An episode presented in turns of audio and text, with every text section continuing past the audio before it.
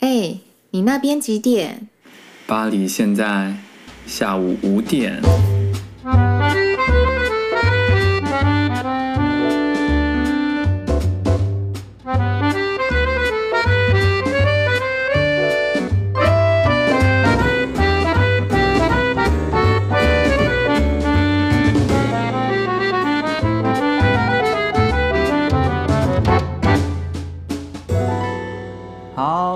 欢迎各位来到我们你那边几点第二集啊！谢谢各位持续的收听，我是 Jason，我是 Josie。对，那呃，感谢各位啊、呃、持续收听。那不管是呃第一集听了的朋友，还是呃第二集现在才加入的、呃、听众，都非常谢谢你们。那请持续收听。那不晓得第一集听过的人，呃，其实听听过的朋友们，在听这一集的时候，有没有感觉我们的？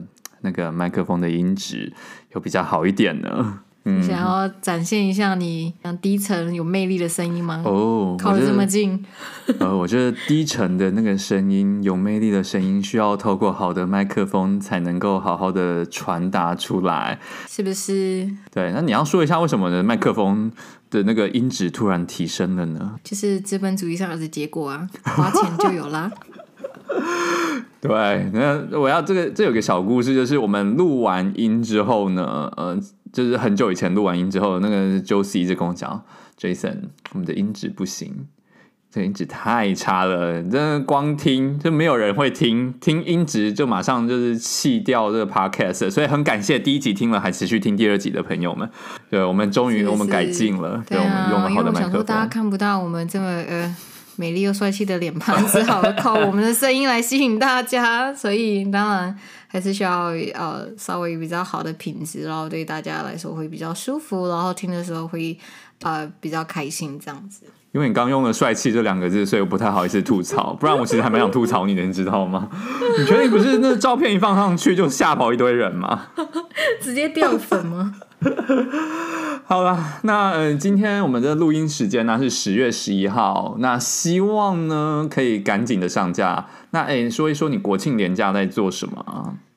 国庆哦，其实我最近呃还好耶，就是可能比较想要就是换房子啊，所以最近都在看房，比较忙，然后都没出去玩。呃对啊，很可惜，出去玩宅在家里，宅在家，你宅在家里干嘛？哦、我宅在家看看剧。我最近看的那个，现在最近蛮红的，在台湾就是《Emily in Paris》。有艾米丽在巴黎嘛？呃，我看了前面十分钟，看了预告，然后就。就就就弃剧弃追，是的，你要不要讲一下为什么你在看十分钟就直接弃剧？好，我要先说一下，因为之前他在 Netflix 上面打广告的时候呢，他就摆明就是标明了说啊，这个剧呢，编剧是 Sex and the City 的编剧。然后你知道，本人小时候就是热爱 Sex and the City，然后就来准备好好的来看一下。可是，嗯。这次在看十分钟的时候，就觉得它充满了很多怎么讲？他把法国变成一个太过于他用刻板印象，然后再来解释法国。当然啦，你影嗯，毕竟影视剧你要好笑有笑点，一定要凸显那个最特别的地方。他他把，就是把对，没错，然后就是把法国人的那个那个画那个文化的那个那个刻板印象已经极。这么讲最大化了，那我跟我朋友看就觉得，嗯，这个是太美国，就美国人来写，美国人来写的。对啊，就是真的完全就是一个美国人的角度去，嗯、他们眼中的法国，眼中的巴黎的样子，但实际上其实是呃，真的也是不太一样。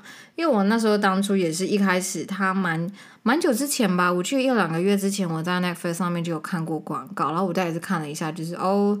这样子，就是你知道，我就觉得哦，这、就是一个很巴黎童话的一个故事，我觉得也没有想太多。然后是最近，呃，在台湾这一两个礼拜，这两周很红。嗯、然后在呃 Instagram 的 Story 啊，还是就是很多的 Instagram，然后就是都看得到。然后就是大家一直讲，然后我很多有朋友私讯给我了，我说：“哎，你看了吗？你看了吗？你觉得怎么样？巴黎是不是这样？”然后所以我就哎，既然。就是大家都这样问了，所以我就想说来看一下好了，对啊，然后那我自己也是会觉得说，它其实真的是蛮，就是一个加了蛮多重滤镜。我要跟你讲，我还有讨厌第二个点的原因，是因为呃，《Sex and the City》以前我很爱，嗯、我觉得当然是我年轻的时候，小的时候觉得我很崇拜，呃，像。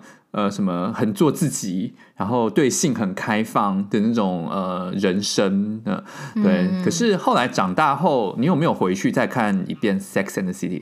嗯，我应该是大概大学还是高中大一、大二之类看的，那时候就会觉得还蛮，就会比较向往嘛。嗯、我觉得对小女生来说，就是感觉就是里面的很多华服啊，嗯、很 fancy 啊，然后各种就是名牌。你有没有再看？你有没有再看一次？看一些，我我后来是稍微有在看一点点，我没有再把每一季都看，但是我有在看，看得下去吗？然后我也是，我觉得真的不一样哎！你年轻的时候看，跟你现在看，真是感受不一样。就像我们当初，你小时候看《还珠格格》，跟现在看《还珠格格》，还有什么《情深深雨蒙蒙》，我都觉得完全就是不一样啊。然后我以前，我以前也超爱《还珠格格》，像我觉得那个皇帝超可怜的，但是嗯，为什么？为什么皇帝很可怜呢、啊？啊、我忘记这一趴哎、欸，就是他们整个就在胡搞瞎搞啊！你说，你说，就那一群人呢？你说皇帝都不用搞，皇帝不用，我跟你讲，连续剧里面的皇帝都不用工作的，每天只要搞后宫就好了，你知道吗？对啊，哦、真的。然后就是任他们随便，他们讲几句话，跪一下，然后就说啊，好啦。都不用砍头的。我我后来我因为我要先回来 Sex and City，是我后来真的很认，我因为看了一遍，然后我这我这个人是喜欢把剧再拿来重新刷一遍的人。我后来重新再看，我发觉 Carrie 就是不断的 blah blah blah blah blah，就这种事情你也可以拿来抱怨，然后这种事情你可以再讲，然后哦两个男人哦这个怎么样，那个怎么样，然后那个男人对我很渣，但是我还是很爱他啊。Girl，你可不可以就是有点自尊心一点啊？就是跟我以前那个看法完全不一样了，对，所以就是太 blah blah blah。然后这一次呢，我就再看了前面十分钟吧，嗯、我发觉她也是一个那个女主角，也是不断的 blah blah blah blah blah，哦、话很多不。可是我这里我想要说一下，可是像 Sex and the City、嗯、跟那个 Emily in Paris，它反正就是。是以一个女生，她就是算是她的独白的那种感觉，嗯、就是整部叫做《Second City》，她就是她的她的专栏，就是是是她的 murmur 没错，她的 murmur 啊，所以整个都是以她的角度，是她的 murmur，然后去看事情，然后这个对，我觉得应该说，我年纪已经到了一个地步，不太想要看别人 murmur 了。以前觉得她的 murmur 好像很棒，也想要自己有自己的那种、嗯、那种文体，你知道吗？像想想看哦，今年年初罗志祥 跟周扬青分手的时候。你有没有看他写的？我不，我没有很认真追耶，因为我觉得还蛮……我其实我个人就是对那种明星的。等一下，因为我怎么记得上一集你还在说你对明星花边新闻很有兴趣，怎么这一集对明星？不是吧？你忘了吧？那是你哦，哦是我，对不起，我不太喜欢看。哦，好，是只有我爱看。好，因为这是一个一个谈这个可以好好聊天的话题。那我要从这件事情来讲，是呃，年轻的时候，小时候有一阵子我很爱那种文体。哦，男孩遇见了女孩，嗯、女孩怎么怎么样？男孩小时候，嗯、可是长大文青，对，真的是这样。长大以后，我就就回去再看以前的日记或写的东西，好像写什么东西啊？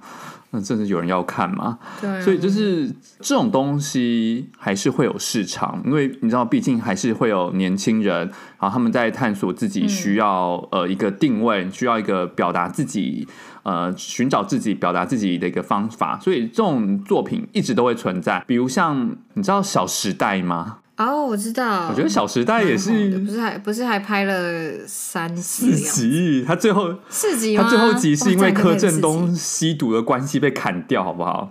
哦，对，对对对。然后，对啊，《小时代》的受众他就是不是写给成年人。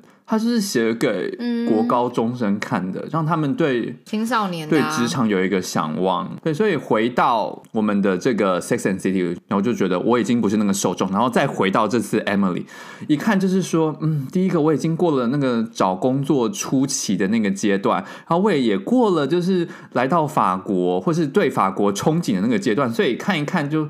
啊，不好意思，我真的是提不起那个劲儿来看这个东西，你知道吗，妹子？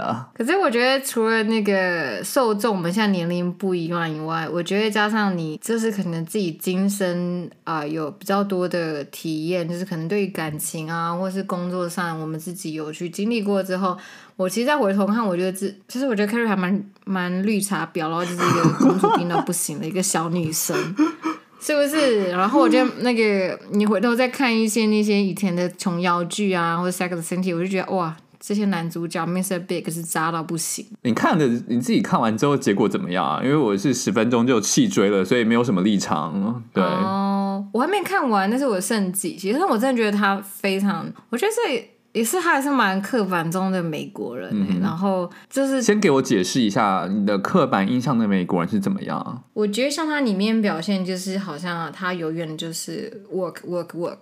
永远就是把工作摆第一，不管在任何场合，然后呃任何状态下，他都会去诶想尽办法，然后去啊、呃、像那个 elevator pitch。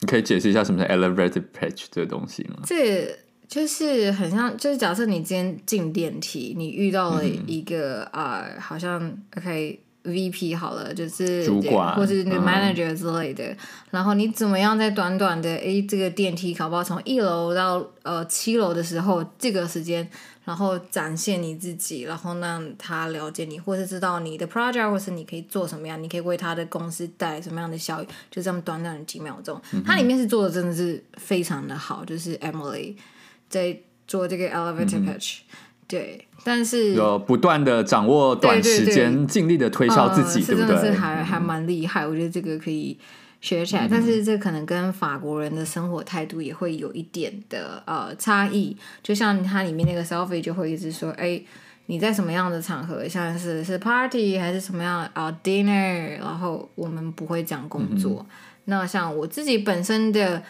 呃体验，真的是。我觉得法国人真的是这样，像他们还蛮多我的法国朋友，就是他们下班之后，可能跟他们喝一杯之后，你就问他，哎，你今天工作怎么样？他们觉得，哦，就是我现在就是下班，我就是不想要讲工作，就觉得我就是想要享受我的生活，工作是工作，生活是生活，这也是这是对他们来说是蛮重要的一点。基本上，我必须是我的经验。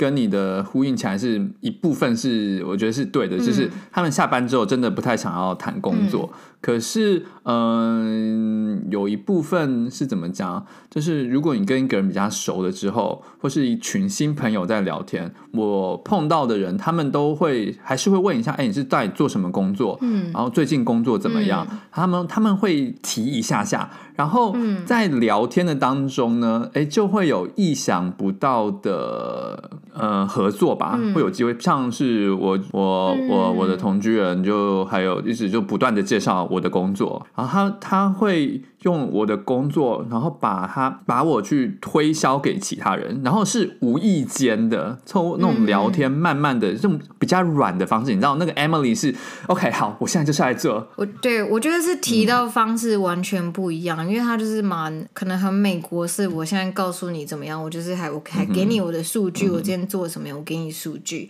这是一种太。对他们来说在，在、呃、啊，如果你是在 business 的场合，嗯、他们觉得 OK，这是我想听的东西，没错。可是如果你是 after work 的话，那你想要去跟我提到这一块的话，那你可能要换个方式，然后或是你要找对时机点，然后是用比较软心，像你说的，就是轻描淡写的过去，然后那看对方有没有要接球的意思，这样子。对，因为你知道聊天，只要你跟别人聊上了。话题一开了，想聊什么都可以聊，所以不急于刚开始马上很功利的说，哎、嗯欸，好，我现在的 project 是怎么怎么样？我觉得这是，我觉得他们把美国人就比较 aggressive 一点，很攻攻击性很强，目的性超强，呃、目的目的性啊，应该说目的性比较强。呃觉得这有好有坏啦，因为呃，你要你可以解释一下剧中女主角她的背景是怎么样，让她会这么 aggressive 的原因，我觉得是有原因的。对啊，但是我觉得这是。就是人设的问题也有关系啦，就是剧情对啊。但是像我们之前有提到说，可能说，哎，你现在如果是一个像我们一样这样子小人物，对不对？我们刚到一个大城市或到一个大公司，你要怎么样的呃，让自己有被看到的机会？那当然你要把握每一次有可能能够接触到这些 manager，有可能接触到一些 client。然后怎么样去展现你自己？那当然是从他的他的那个设定的工作的那个 position 一定会有关系，跟里面的那个法国的女主管 Sylvie 她是比较已经是高阶的主管了，那她当然会觉得，哦，我现在这个时候我不需要做这些事情。那小职员、小人物就是想要被看见，你要怎么样去积极引领，去啊、呃、争取你的机会？那当然也是。不一样的，不要用到积极营营啦，就是努力向上。向上我们每我们，你知道，我每天也在积极营营的工作赚钱啊！不要，我这就是讨生活。对，我们都缺钱，要赚钱。嗯，对，好。那还有另外一个点是在于说，你刚刚讲是你说那种工作的态度，对不对？嗯，你这里面当中有没有看到台湾跟法国不一样的工作？怎么样？我觉得比较像是一些里面讲到比较是呃。美国跟法国的一些工作生活的态度，我觉得是 life balance。然后那这一块的话，我觉得也是我去法国之后，在欧洲住了一段时间，慢慢你会体会到，尤其是法国，那他们对于工作的态度，像它里面就有提到，到底是 work to live 还是 live to work，你要怎么样去找你的 life balance，那就是蛮对他们来说是蛮重要的一件事情。嗯、那像我自己身旁的美国朋友，然后或是我就真的觉得他们蛮很多是蛮工作狂的，说实在的。嗯、然后我到目前为止，我好像没有遇到一个工作狂的法国人。杰森你有遇过吗？第一个我实在是我没遇到，像我每周工作，呃，应该说教书啦，教差不多三十五个小时左右。我的同居人就说、：“Jason，你干嘛教那么多课啊？你是在法国，因为你我知道你还要备课，你这样已经超过法定工时了。”然后我就跟他讲说，这个感觉不一样啊，是不是？他们很 care，超过那个时间，就是我就是要下班，他不会不会再做任何额额外的工作。他说你基本上三十五，然后你最多呃，他们还会呃，虽然是三十五，但是基本上还是会加班。那加班最多最多就做到四十，嗯，然后另外那个加班的那个多的五个小时呢，就可以累积起来变成你的有薪几假。嗯、呃，有薪几假，所以他们都觉得我工作太多了。可是我觉得这个情况不一样，是在美国，他们非常鼓励，就是呃，你可能要创业，或者是你要努力的往上爬。嗯，那那怎么往上爬呢？就是你要 work hard。嗯，然后呃，还有就是我听过一个美他们的工作的价值叫 work harder，呃，work hard play harder，努力的工作，更用力的玩。所以玩呢，要玩到更爽，努力的工作，对不对？那我放假的时候就好好的玩。嗯、所以呢，可能平常啦，没有放大假的时候哦，每天周一到周日我都可以不停的工作。那一放假，我就是呃花钱去哪里呃，去可能塞班岛度个假啊，关岛度假，或者去哪里大溪地最贵、最顶级、最豪华的，我全部来，因为这是什么？这是我工作努力得到的。我觉得。美国有一部分人是这个心态，对啊，但是我觉得蛮值得讲，是你知道，像美国人，他们就算去 holiday，他们还是会回 email，这就是完全不一样，他们一定会回，呃，不是不是一定会，重要的一定会回，嗯、可是法国人来说，他放假了就是放假，就算再怎么重要，天要塌下来了。等老子度假回来再回，你都不知，这是完全不一样的态度。我超讨厌法国人的这个态度，就是我有急事，应该这么讲，我有急事，我需要人家来处理。你就算在放假，你也好歹把你的信那个转寄给其他人吧。可他们通常都是会有一个代理人，其实就是你通常他们会自动回复一封信，告诉你说，哦，我现在就是呃人，就是几号到几号我不会在。那如果你有任何问题，请。呃，写信给某某某这样子，所以其实都是会有一个代理人的。那我其实我个人是蛮，我是比较偏好，比较倾向是这样的，因为我觉得度假你就是要放松，你还要在那边想工作的事情，就是我觉得，嗯，就我可能比较法国，不是哦，跟他们法国人没有没有，等一下哦，这一点呢就要回到就是呃，怎么讲，实际面来讲。呃，理想层面呢，我们当然是觉得说有一个代理人能够帮你处理，这当然是最好的。可是实际层面是，那个代理人通常是他的工作被加倍了，他完全不想处理你的事情，所以代理人在处理那件事情的速度上会拖超久，嗯、拖到非常久。啊、有的时候根本，有的时候根本是他不理，等到那个人放假回来了。他再来处理你的心。最多尤其是尤其是学校常常会遇到这种事情哦，常常是找不到人，真的找不到人，放假就哎、欸，整个学校都空了，你就等他放假回来。对啊，大概七八月吧，法国的那个对。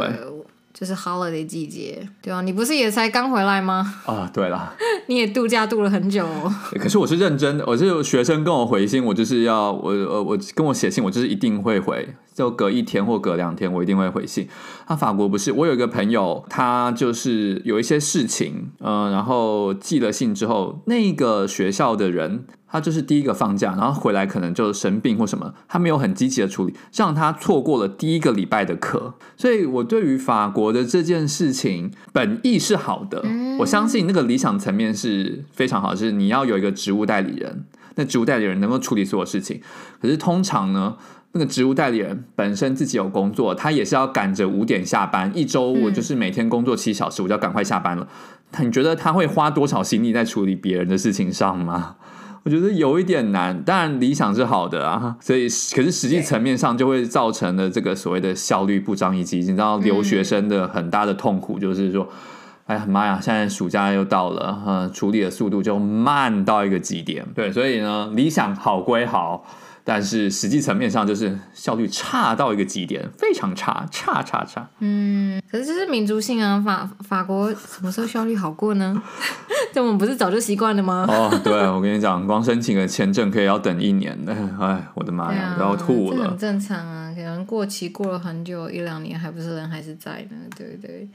是法国，对，所以我们通常都说来过法国之后，通常就是。你只有两种情况，一种就是你变得超暴躁，超会呃跟他们抱怨，就是受不了他们这里的效率。嗯。第二种呢，就是你会开始变成跟法国人一样看淡一切，习惯他们的生活，不也是呃就这样子而已，啊、也没什么。我觉得有的时候是可以看淡啦，因为最主要是不要生气啊，就是也没什么好气的事情。来久了之后，觉得啊，对，就是这样子。对啊，习惯，我们都习惯了。对啊，然后我觉得在来到法国，有个比较好的态度是那个怎么讲？你说那个 life balance 嘛，生活要有一种平衡。嗯、呃，我觉得法国是过于太过于松散了，嗯、需要被别人鞭策一下。那台湾人呢？鞭策一条没有？想要鞭策谁呀？哎呀。同居人呢？不然呢？哎呀，讲到鞭策，我每次在鞭策他的时候，他就说：“你都不知道，呃，他在一家日商工作啦。然后他，哦、呃，我遇到两个法国人，他们都跟我讲了同样的事情，所以我觉得可以拿来跟大家说明一下。我就说，我觉得法国人工作太松散了，我觉得日本人工作很认真。他呢，哦，是我要先说，不是我说的话，是他们说的。这两位法国人呢，都跟我讲说，你都不知道日本人。工作在干嘛？他们就是一个很没有效率的一个民族。我说哈，这两个人都这样跟我讲哦，真的哦。所以还有人可以比法国人更没效率，是不是？对，我就说你再说一次，你说日本人没效率，日本人工作不认真。他们说，对，日本人工作呢都不晓得，在工作的时候呢都不知道在处理什么事情，他们没在处理事情。以法国人来讲，就是不知所云的工作。然后没有效率的工作，他说：“我们法国人哦，真的是用一种很高傲的，不是不能讲高傲，比较骄傲的语气来讲，说我们法国人呢，都是工作的时候又非常专注，我就是好好的工作，工作完之后呢，我就不要理，我就不要再理我的工作了，我的生活是我的生活，跟我的工作一点关系都没有。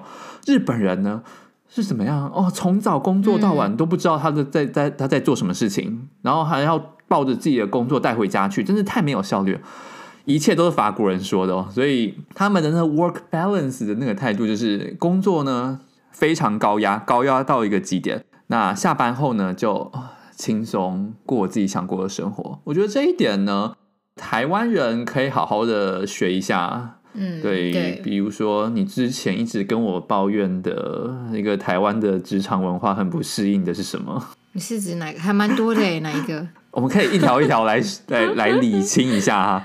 等一下，同事来听我拍，该怎么办？哦，没关系啊，你是 Josie，就不要不要不要把照片放到 Instagram 上面去，就没有问题。可能来不及了。你觉得有哪些部分？我们不要讲呃，就是你这家公司啊，以通盘来讲，通盘来讲，你觉得台湾有哪些职场文化，你人不太接受或不太适应的？我比较没办法接受的是很呃不会专业分工，他们很喜欢、嗯、哦一个人请一个人当五个人用，然后什么都叫你做。这种情况，那种真的是，我那时候在台湾工作的时候就觉得哇，真的是很 crazy。然后那这种情况，通常你在欧洲是比较看不到。我觉得他们是真的是每一个职位都是分得很细，什么样的事项是哪一个职位的人处理，都是非常的明确的。嗯、对，通常是对，所以你不会，你而且你应征什么职位就做什么事，他们不会，你应征了这个职位叫你说，哎。那你应征了 A，那请你 B 啊、C 啊、D 啊，顺便一起做一下这样子。那我觉得是台湾的，呃，尤其是中小企业的老板很喜欢这样，就多工。哎、欸，可我觉得法国这边他们比较赶哦，嗯、他们是直接说，呃，第一个这不符合我的专业，我如果做这件事情，我没办法给你带带到很带到呃很高的效率，或是我的业绩或什么，我就是没办法做到，因为这不是我专长。他们会直接在职场上就说 no。因为我觉得这个还蛮猛的，嗯、是台湾人就说哦，没关系，我试试看，我愿意做做看啊，保持学习的精神嘛。哦、对，我们进进进入一家公司，就像像海绵一样，不断的吸收成长。那法国不是，嗯、法国就是嗯，对，这不是我的专业，所以你叫我做这件事情，啊、我铁定做不好，就直接摆明了给你看。啊、我们之前在英国的时候，他们会直接跟主管说，哦，这没有在我合约上面啊，所以我不要做。你觉得这样子是？以一个公司新人的角度来，我喜欢啊，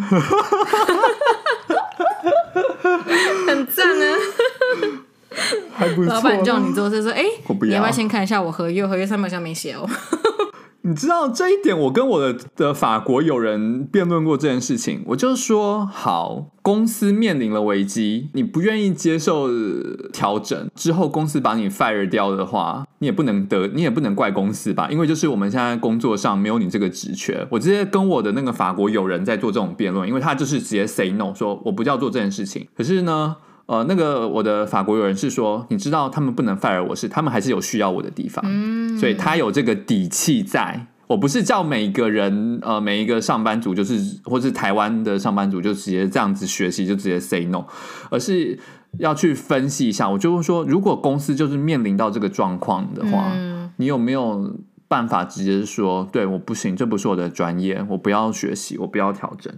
如果是我这样子问你的话，公司需要面临调整。然后你还有办法全力说不吗？我觉得这是不同情况，我觉得不能这样子来相比，因为我刚才讲的是一般情况，嗯、不是公司面公司面临危机，我觉得那本来是 special case，我就不能这样相提并论。嗯哼，那可是如果呃，因为他们不会告诉你，他们如果告诉你公司面临危机的时候是真的很大的危机，一般情况下不会告诉你。公司可能现在面临一些什么呃人员短缺或是什么呃或是需要调整。嗯，如果是公司要调整的话，它也不是危机，就是我公司要调整。对啊，我觉得是短期应该是大家都可以接受的啦。我觉得，但我刚才讲的情况可能是比较长期。嗯、你自己也在台湾工作这么久，就是之前嘛，然后你也知道台湾这种呃，你知道请一个人当很多个人来用这种状况是还蛮普遍的，而且是。不是在比较特殊的情况，是一般都会蛮常见的这样子，然后也会对啊，或是会请你做很多杂事这样子。因为我想要带出来另外一个讨论的议题是说，为什么法国人那么敢勇敢说不的原因，是因为你知道他们失业救济金实在是保障非常高哎、欸，哦对啊、你失业之后一一年。还有一年，他给你你的本薪的百分之七十，所以呃，这个是制度的不一样。因为法国人直接跟我讲说，其实我不用担心啊，就算我失业，我之后再找工作就好了。嗯，可是台湾的情况不一样，台湾的劳动条件呃跟工作条件，我觉得没有。那么站在牢房，就是失业补助金，你大概就领个六个月就没了，你就知道自己准备吃土吧你。对啊，福利制度还是不太一样的，那人家缴的税也是不一样的啊。哦，对，这是真的。台湾缴的税其实很低，我都很羡慕台湾缴的税，百分之五，这什么东西啊？在台湾，我就问我的朋友，嗯、没有在缴税的。百分之三十，这什么鬼东西啊？看到百分之二十到三十，我是嗯，辛苦了，辛苦了，你们法国人应得的，应得的。哎，好，那哎呦，回来回，我们话题扯还蛮远的，要不要来回来讲一下那个呃，艾米丽在巴黎呢？那我觉得她其实是。呃，很明显嘛，我们刚刚已经有提到，他就是很多带了滤镜去看巴黎，然后他就只拍了，我觉得完全就是美国人的角度，就是他们梦幻中、理想中最浪漫的城市巴黎，但是实际上巴黎真的不是长这样，他绝对绝对不是巴黎生活的面貌，他就只是把最最最美好的那可能百分之十拍出来给你看。如果啦，如果你想要拍一出剧，好了，你想要展现巴黎的生活风貌，你觉得是哪一些东西他们没拍，可是你想拍的？然后又可以吸引观众的，可以吸引观众哦！不要说什么在路上被人家抢了啊，然后 呃，你知道随地大小便，这个我真的没有想。吸引观众，可是我觉得就是看你想要什么的，因为像这样的话，你在看呃法国的电影跟美国电影，你知道为什么会不一样吗？那为什么吸引的群真的也不一样？因为像法国人，他们告诉你，我觉得他就是想要表现就是真实生活，生活是这样。为什么他们的法国电影很多都是以悲剧？当结局，可是美国剧，尤其是好莱坞，绝对绝对是喜剧，然后就是永远小人物会变成英雄，这是他们是因为我觉得对他们来说，呃，电影是一个比较是逃避生活，然后给你一个梦想，给你一个希望的一个呃，就是娱乐他们的概念，是觉得说生活都那么苦了，那我们当然是要来看一些开心的，就是跟宝莱坞一样嘛，因为是那种歌舞剧啊，嗯、然后。那美国他们是要呃营造一个希望的一个营造一个梦美国梦之类的东西。我喜欢你最后一个字“希望”，对，因为你知道，就是很多作家他们会说，我要给我的一个人物有一个好的结局，让这个世界看起来还不是那么的悲惨。嗯、所以大部分主流主流是说，他你知道，毕竟是那个所有的剧都是作者的想象嘛。那我希望是这个世界可以更好，那我也把这个东西放在我的作品里面。这个是呃，嗯、应该是英美的文学流派比较，应该不是流派啊，是那个整个呈现的趋势是比较像这样子的。因为有比较深的那种文学，它也是写很那个很写实啊，骨肉淋漓，然后都是很惨的那种。对啊，对对，但是大部分的法国电影他们很喜欢是比较写实，大部分是。也是蛮多是悲剧的结局，但是因为他们会觉得说，我想看的就是生活真实的样子，生命真实的样子，而不是你给我一个就是呃，你知道 sugar coat 的一个美梦这样子，然后觉得，哦，那生活就是不是这样，生活就是这么糟，那我就只想要知道我们生活，永远你不可能逃避你的生活。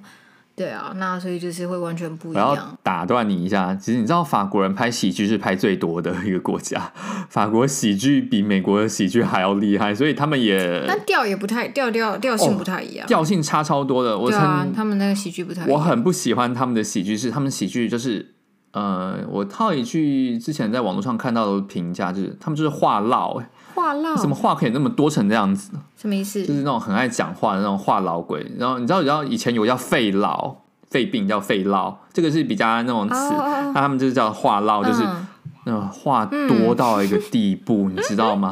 我看法国人不是出名的话多吗？就是出，你知道他们喜剧百分之百的，就是呈现出他们的个性。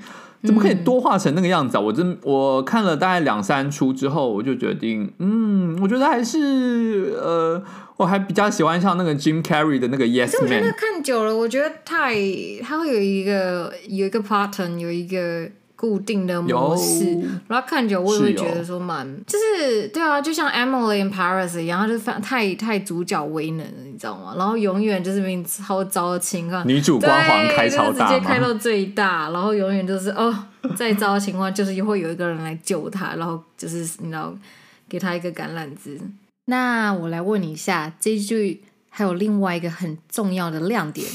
就是里面的男主角才是很帅，你觉得呢？你觉得帅？哦，我觉得也不错啦。但是你知道，就是呃，那你评价这么低哦？欸、不是不是我觉得是蛮是真的帅到掉渣的天才。没有，我跟你讲，呃，你知道在法国这种看久之后。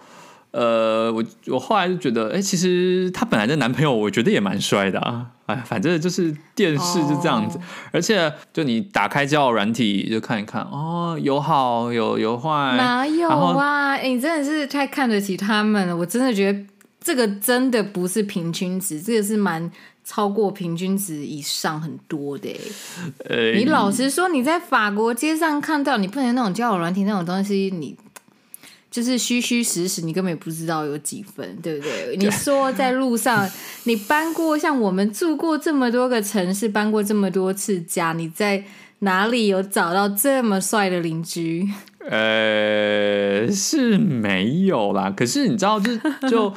软体上面还是会有这些人存在啊，而且你知道，呃，可能照片永远都会比真人好看啦，并不需要，并不需要，你知道全方位都那么好啊，这个有点太强人所难，所以照片好看我可以接受。对啊，这事实上我觉得真的像他真人这么帅，其实是还蛮少见的。我觉得就很像大家误以为那个台湾很红那个 model 叫什么法比欧吗？法比欧。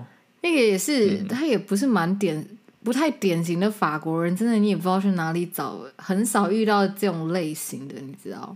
但是他就给大家一个错误的印象，觉得哦，法国人全部走在路上，法国男生都长这样子。但是，亲爱的听众们，还有酷啊，还有酷啊，哦、酷酷是比较可爱型啊，不太一样。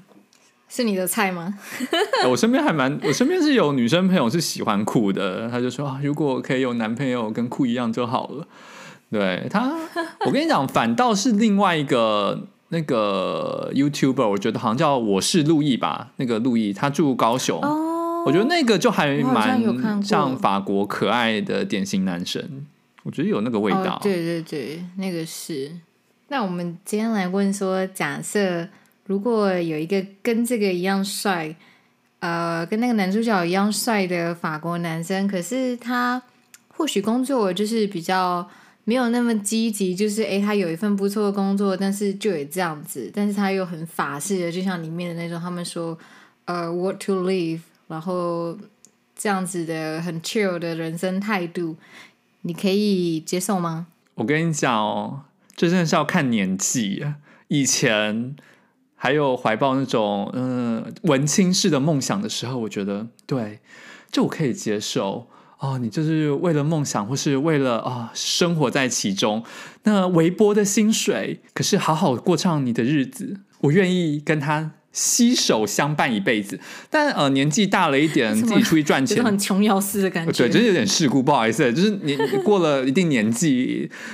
哎，就是过了那个年纪之后，我真的觉得钱蛮重要的。有理想呢，会更吸引我。嗯、我觉得有一个理想、对工作有热情在的那个人，会更有魅力。我觉得这一定是的，就对你工作然后有、啊、有 passion 的人，就是他自然整个人散发出的那个氛围就是不太一样。没错，但是我觉得蛮重要一点是，其实我们想要回归，我们刚刚有讲到说。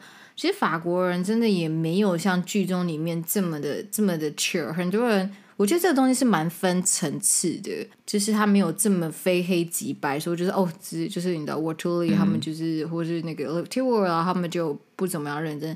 其实说实在，我们身旁的很多法国朋友，他们对自己的事业都是非常有野心的，而且就是法国人加班的。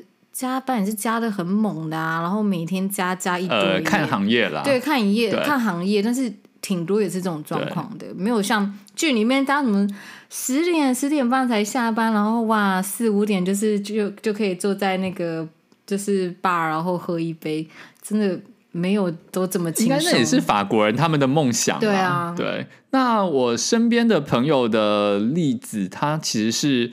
呃，他就跟我讲说，对我们是真的很希望，就是六点下班以后，或是下班后就去小酌。就他们真的很爱那个 après 后，还记得我们上次讲的吗？嗯、他们真的很爱。可是，嗯，光念个可能念硕士的时候也是一样哦，可能星期六日，呃，就是会去开趴，没错。但是星期一到星期五也是苦读，从早读到晚。然后，如果有那个期中或期末报告，或者是在公司上有一个大的专案的时候，他也是从早工作到晚，甚至呃呃星期一到星期五。天就是每天工作，那这是对法国人来说不正常，因为他们是工作三十五个小时，所以基本上还有多一个半天，所以只要工作到四十个小时，对他们来说是不正常的，就太多了，是不是？所以他说：“哦，你看我一直加班。”我觉得他们其实基本上还蛮多都其实还会超过四十，哎，很长，还蛮长的，蛮、啊、长的。但是好处就是在于，呃，这边的劳基法、劳工权利非常好，嗯、公司就是一定要给加班费。呃，照法律来给加班费，对，这个是还他们对劳工还蛮保护的一块啦。对，那就是说，我觉得呃，事情呃，电视剧是电视剧啦，那事情呢还是要看全面的。对啊，所以我觉得这一句呢，总归来说，它就是其实比较像是呃，对于法国人跟美国人很那个刻板印象，然后的放大。当然，现实生活一定就是不会像剧里面的那样子，但是它不外乎也是一个蛮。就是蛮轻松，然后愉快的一个 comedy 吧，我觉得，所以大家还是可以去看看，然后可以稍微多一点了解，就是法国跟呃巴黎的文化。最后，最后，最后，我想要问你，嗯，你到底推不推荐，或是你觉得这出剧好不好看？因为你看了嘛，我没看，你觉得呢？我觉得就是就是蛮轻松小品的啊，所以我觉得是可以看的，但是不要把里面的所有。事情都太认真的看待，其实真的就只是就只是戏剧，不要太认真，然后笑一笑就好了。哦，也是啦。对啊，欣赏一下帅哥美女，看一下养眼一下。说到这个哦，我以前真的是把六人行还有那个 Sex and the City 当做圣经，在想说，对，美国生活就是这样子。嗯，真的。后来发现长大后跟不是。哎，好啦，所以就是希望大家戳破呃各位少男少女的小泡泡，就是现实生活还是要过，好好念书，啊这样子嘛？当做我们今天的结尾，OK 吗？好啦，那也差不多啦。所以那喜欢我们内容的朋友们，就也帮我们按赞，然后分享给你身旁的朋友。啊，记得关注哦。那我们是我们的 Podcast 呢，是呃每个月七号、十七号。二十七号晚上七点啊，台湾时间晚上七点会发布，还请大家多多关注。那我们下次网路上见喽，下绿，下绿，拜拜。